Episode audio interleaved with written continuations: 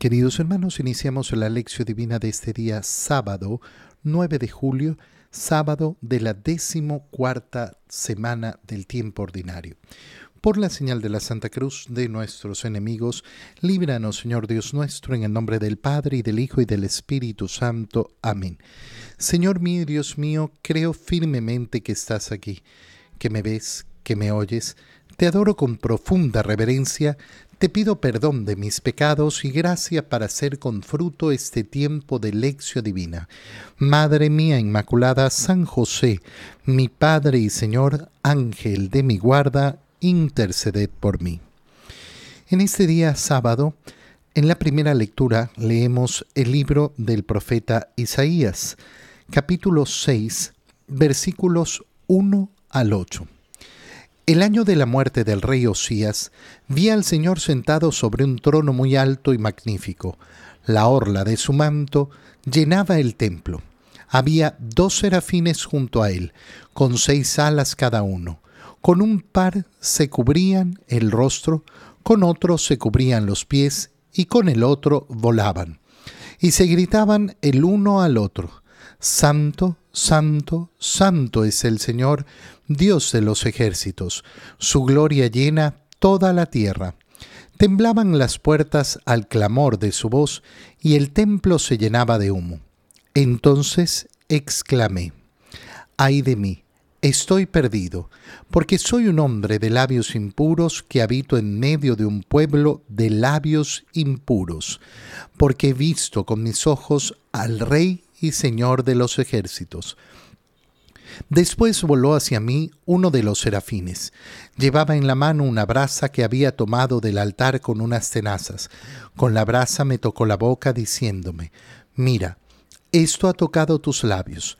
Tu iniquidad ha sido quitada y tus pecados están perdonados. Escuché entonces la voz del Señor que decía, ¿A quién enviaré? ¿Quién irá de parte mía? Yo le respondí, Aquí estoy, Señor, envíame. Palabra de Dios. Ya el día de ayer en la lectura del profeta Oseas reflexionábamos sobre la gracia de Dios y la gratuidad que significa esa gracia de Dios. La gracia de Dios surge por el amor de Dios, por el deseo de Dios de brindarnos su amor. No surge por nuestro merecimiento, no surge porque la ganamos. No, eso es imposible. No podemos merecer ni ganar la gracia de Dios. Podemos decidirnos a aceptar su amor, aceptar profunda y verdaderamente lo que el Señor nos entrega, lo que el Señor nos da. Fijémonos cómo esa misma idea está presente ahora en la lectura del profeta Isaías.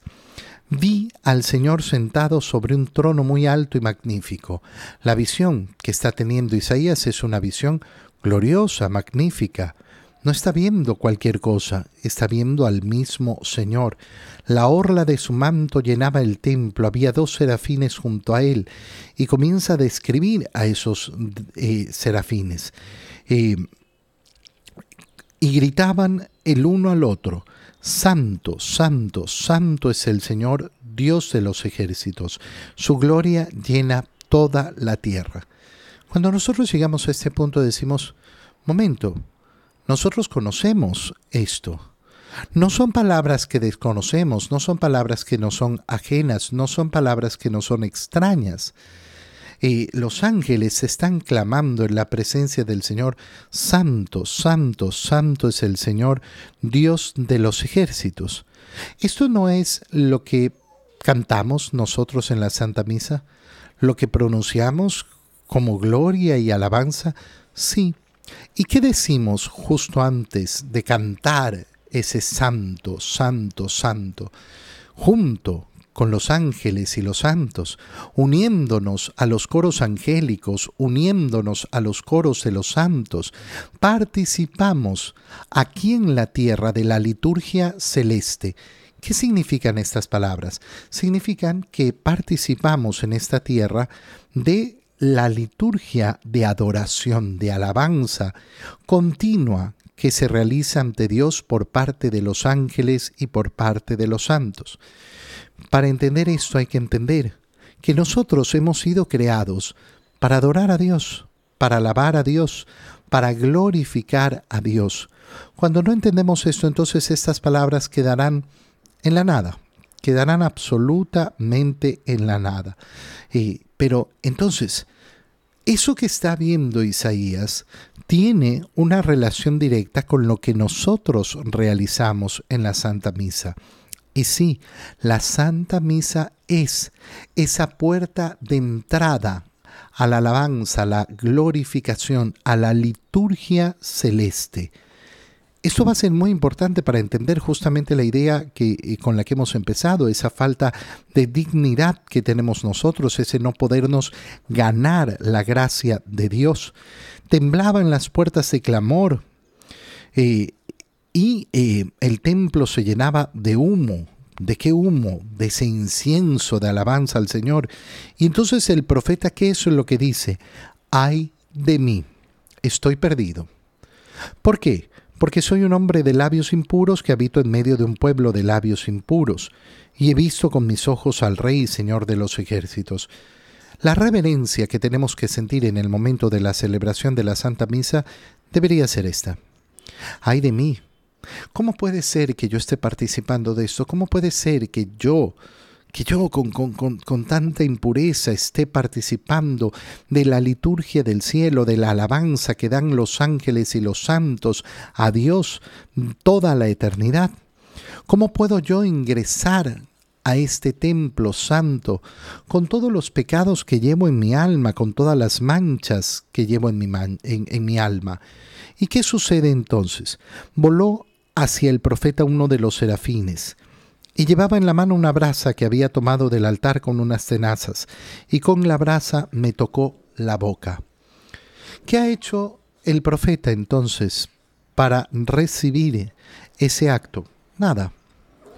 Nada, nada, es una decisión de Dios de que el serafín se acerque al profeta y le explica, mira, esto ha tocado tus labios, tu iniquidad ha sido quitada y tus pecados están perdonados. El sacramento de la confesión se limita justamente a eso. Yo confieso mis pecados y ¿qué sucede? El sacerdote pronuncia estas palabras. Tus pecados han sido perdonados. Yo te absuelvo en el nombre del Padre y del Hijo y del Espíritu Santo. Tus pecados han sido perdonados. Pero, pero,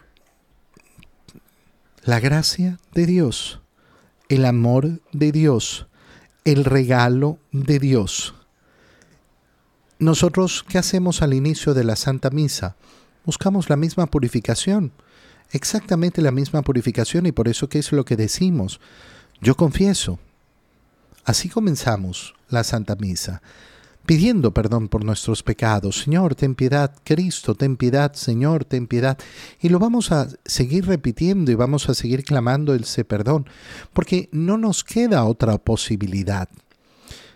¿Cuál va a ser la última palabra que vamos a pronunciar antes de comulgar? Señor, no soy digno. Yo no soy digno, no tengo, no tengo lo que se necesita para merecer la participación en este banquete. Si lo estoy recibiendo es porque tú me has purificado, porque tú me has bañado, porque tú me has vestido, porque tú me has concedido la gracia, no porque yo la haya ganado. Y entonces escuché al Señor que decía, ¿a quién enviaré? ¿Quién irá de parte mía? Y sabiendo que he recibido la gracia del Señor, yo respondo, el llamado del Señor, que viene después de haber admitido, recibido la gracia del Señor y la disposición. ¿Cómo termina la Santa Misa? Pueden ir en paz. Pueden ir en paz. Es decir, vayan a evangelizar. Vayan con la paz del Señor a repartirla. Vayan a llevar el mensaje del Señor vayan a llevar el mensaje del Señor. Esa es la única, eh, la única preocupación que hay al final de la misa. ¿Cómo voy a transmitir efectivamente lo que he recibido de parte del Señor? En el Evangelio, leemos el Evangelio de San Mateo, capítulo 10, versículos 24 al 33. En aquel tiempo Jesús dijo a sus apóstoles, el discípulo no es más que el maestro, ni el criado más que su señor. Le basta al discípulo ser como su maestro y al criado ser como su señor.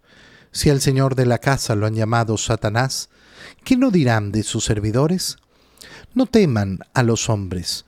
No hay nada oculto que no llegue a descubrirse, no hay nada secreto que no llegue a saberse.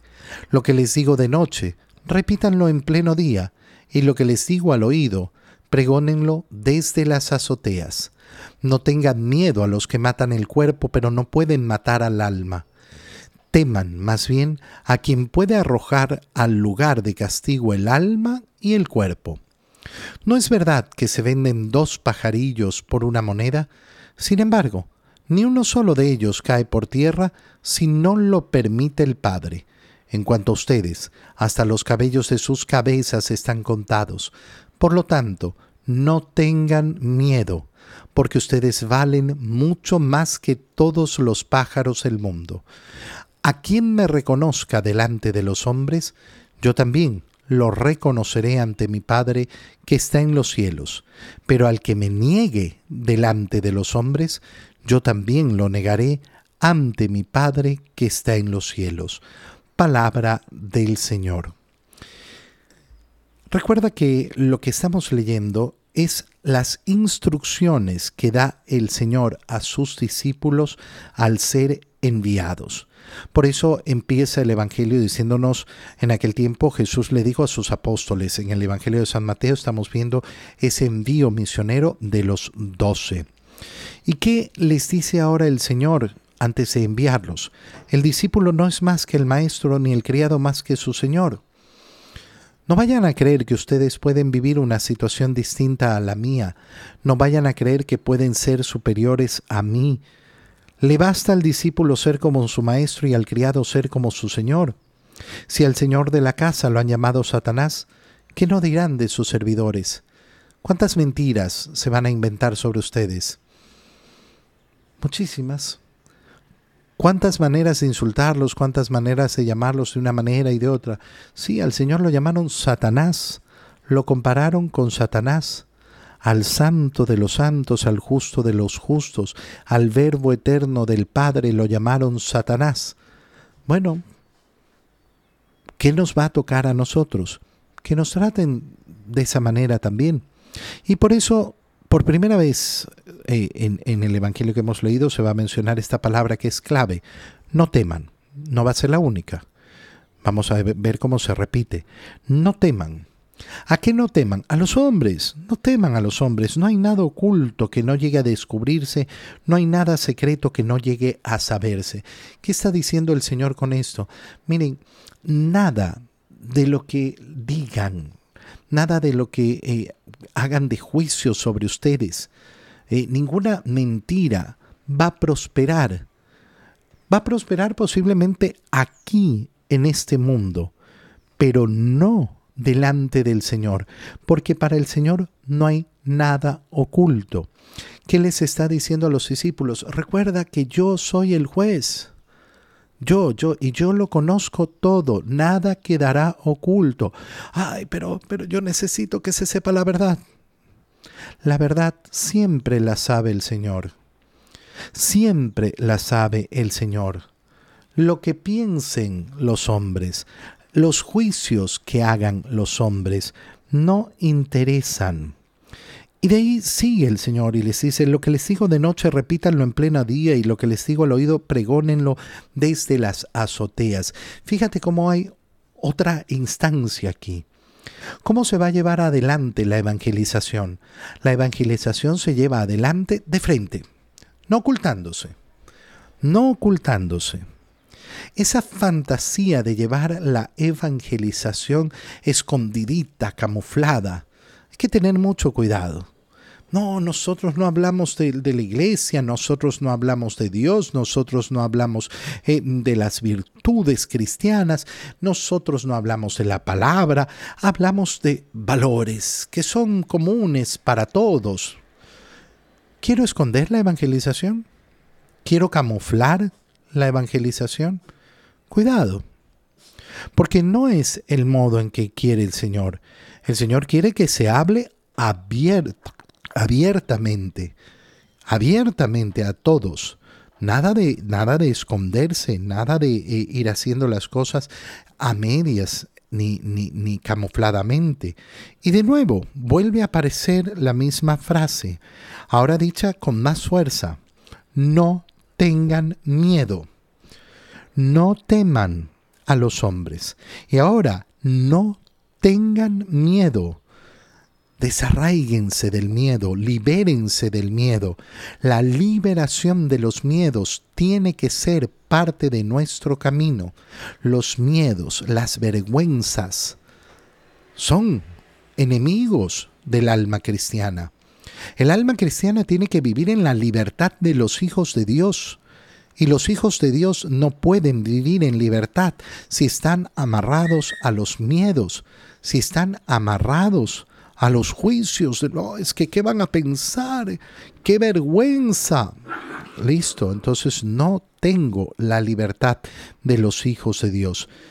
Ahora, ¿qué les dice el Señor? No tengan miedo a quién, a los que matan el cuerpo, pero no pueden matar el alma. ¿Qué es lo peor que nos puede suceder en este mundo? Morirnos. Pero resulta que nada nos va a salvar de eso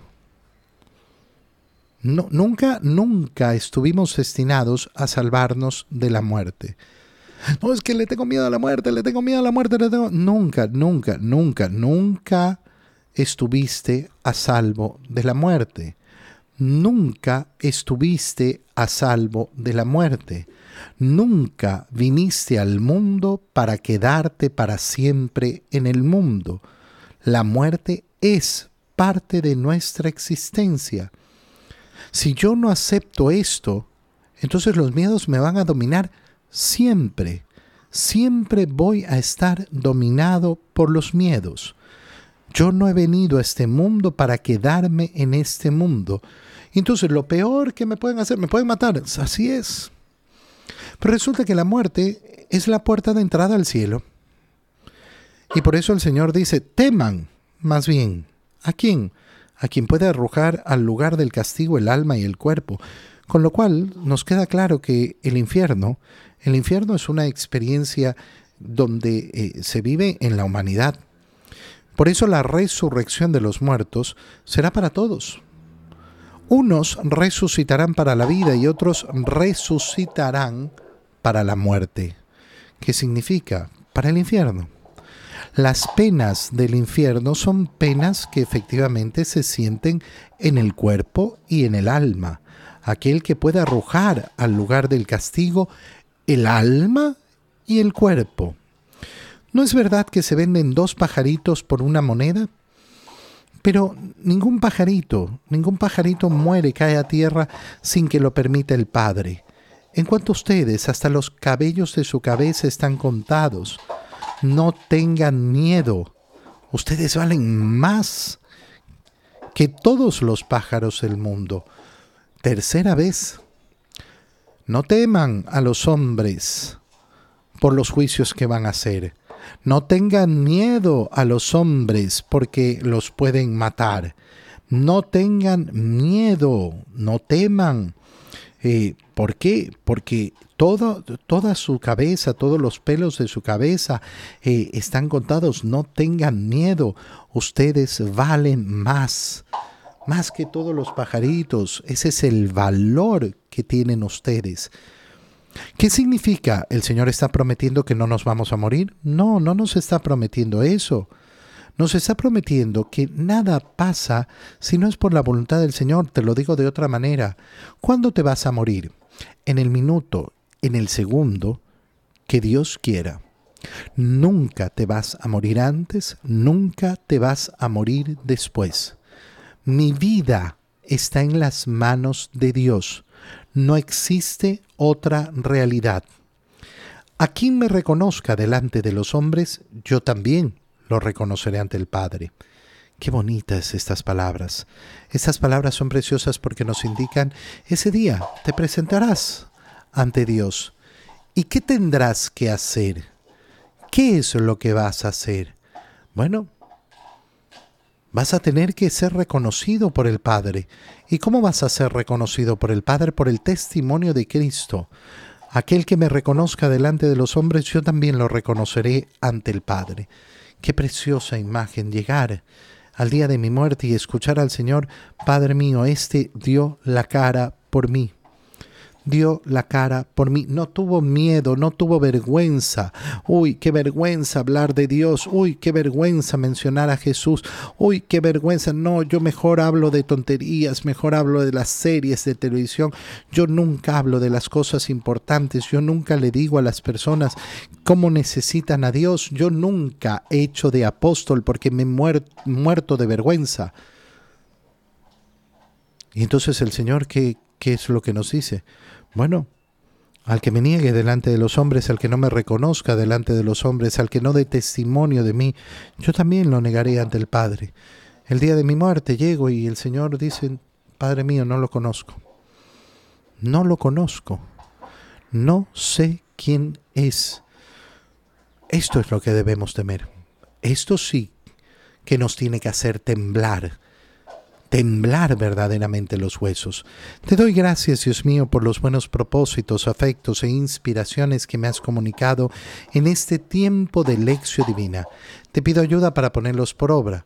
Madre mía Inmaculada, San José, mi Padre y Señor, Ángel de mi guarda, interceded por mí. María, Madre de la Iglesia, ruega por nosotros. Queridos hermanos, que tengan todos un muy feliz día.